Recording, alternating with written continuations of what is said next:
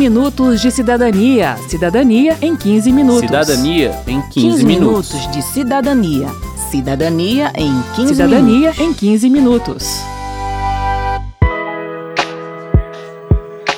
Sabe aquela sensação de que os políticos eleitos não nos representam adequadamente, não tomam decisões de acordo com aquilo que a gente espera? Pois é, as democracias representativas enfrentam esse tipo de desafio. O político eleito deve seguir sempre a vontade daqueles que votaram nele?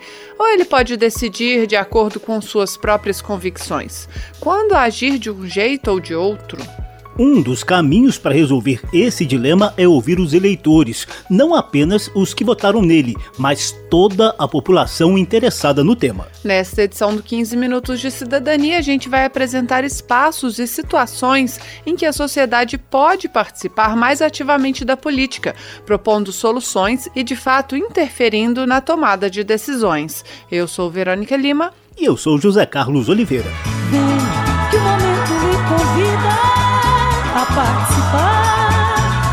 Nossa alegria.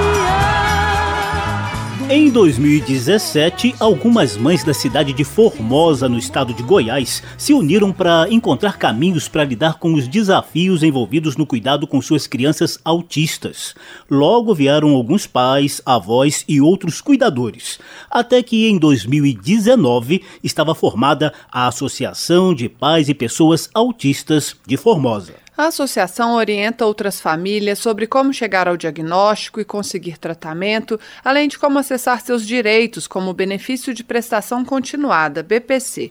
Mas o sonho dos membros da entidade é construir um centro de atendimento integral às pessoas autistas de Formosa, como conta a Glaucia Mendes, que é professora, escritora, membro da associação e mãe do Pedro Henrique, um menininho autista de seis anos. que seria um centro para que essas famílias pudessem levar seus filhos para as terapias, para as primeiras consultas de sondagem, sabe? Para os acompanhamentos psicológicos. E para a realização desse sonho, a gente precisa de muito dinheiro, né? Esse tipo de centro é defendido pelas famílias de pessoas autistas porque a grande dificuldade que enfrentam é a de acessar as diversas terapias necessárias para o desenvolvimento dessas crianças que o Edilson Barbosa, do movimento Orgulho Autista Brasil, apelidou de Meninos Mochila. Menino mochila. Acorda de manhã, coloca a mochila nas costas do menino e fica na cidade atrás de estabilizar. De ter terapias, de ter a escola, de ir ao psicólogo. Nós precisamos de ter um local, pessoal, para dar qualidade para essa pessoa. Nós precisamos do centro de referência. Tem lugar que chama clínica escola. Vários governos municipais, estaduais entenderam isso e estão criando. E alguns não. Projeto de lei tenta resolver esse problema com a criação de centros de assistência integral a autistas no SUS. E adivinha de quem foi a proposta? Da sociedade civil, por meio da ferramenta Ideia Legislativa do Senado Federal. Funciona assim: a pessoa se cadastra no portal e envia a sua proposta de legislação. Se ela respeitar os direitos de uso do Senado, é publicada no portal e pode receber o apoio de outras pessoas também cadastradas. As ideias que recebem 20 mil apoios de outros cidadãos em até quatro meses são encaminhadas para uma comissão de senadores que podem transformá-la em um projeto de lei. Esse projeto do Centro Integral para Pessoas Autistas passou por todo esse processo, foi aprovado pelo Senado e hoje está em debate na Câmara dos Deputados. Legal, né? A Câmara também tem um canal para receber sugestões de leis da sociedade civil. É a Comissão de Legislação Participativa, ou CLP, que é presidida atualmente pelo deputado Zé Silva, do Solidariedade de Minas Gerais. A CLP é uma democracia participativa, é a voz do povo na casa do povo. E são mais de mil entidades que participam dos debates, das sugestões, das audiências públicas. Já foram 1.327 sugestões que a comissão recebeu desde 2001 até agora. A, a próxima etapa é a participação do cidadão. Para isso é preciso ter uma mudança no regimento da Câmara dos Deputados e nós já estamos começando a fazer esse debate. No caso da Câmara, apenas entidades representativas da sociedade civil podem apresentar propostas. No caso do Senado, qualquer cidadão pode fazer isso, mas precisa receber o apoio de pelo menos 20 mil pessoas para que ela seja analisada pelos senadores.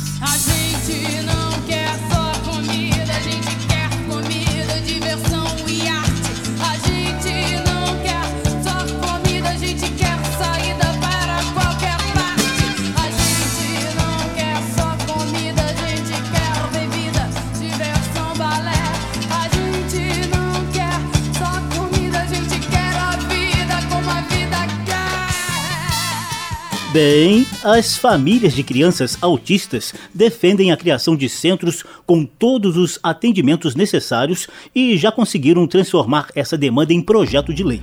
Mas há tantas outras demandas de tantos outros grupos sociais, como fazer com que a sua proposta seja ouvida e contemplada? A resposta é lobby. Que isso, Zeca? A gente está falando de coisa séria.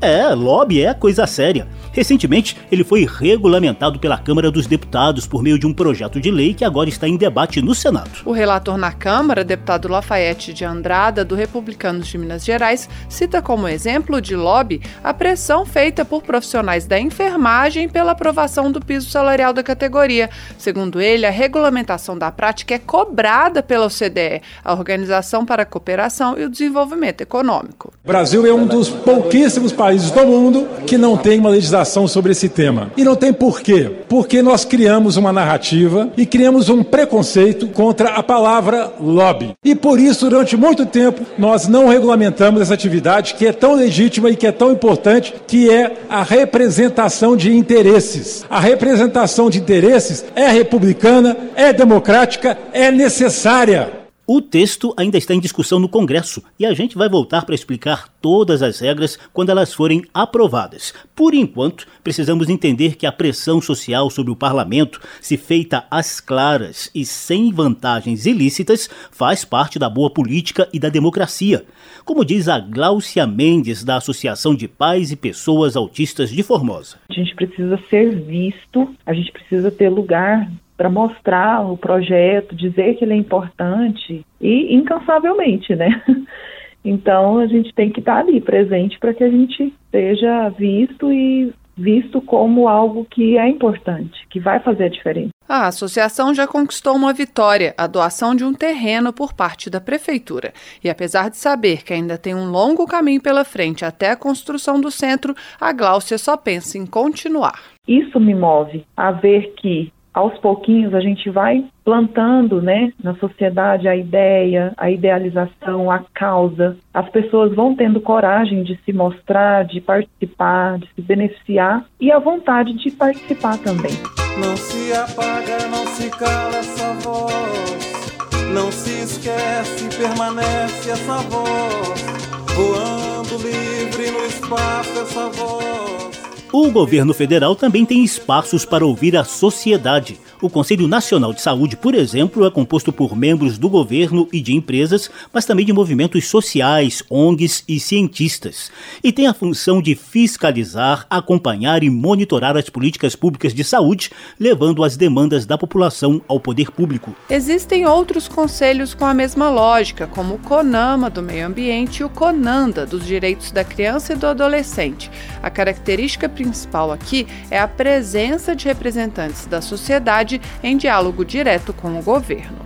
Esses conselhos são temáticos, mas em 2023 o governo federal criou o Conselho de Participação Social com o objetivo de estabelecer o diálogo da Presidência da República com as organizações da sociedade civil e movimentos sindicais e populares sobre a execução de políticas públicas. Segundo a Tânia Oliveira, da Secretaria-Geral da Presidência da República e uma das responsáveis pela formatação do Conselho de Participação Social, o diferencial desse conselho é que ele é presidido pelo próprio presidente da República. Assim, as demandas chegam diretamente a ele, sem intermediários. O Conselho de Participação Social, ele não tem um tema. Ele realmente é para que a sociedade civil organizada, as suas mais diversas pluralidades e representações, possam ter a oportunidade de discutir as políticas públicas genericamente consideradas com o presidente da República. O Conselho tem representantes de todos os segmentos sociais, como trabalhadores, agricultores familiares,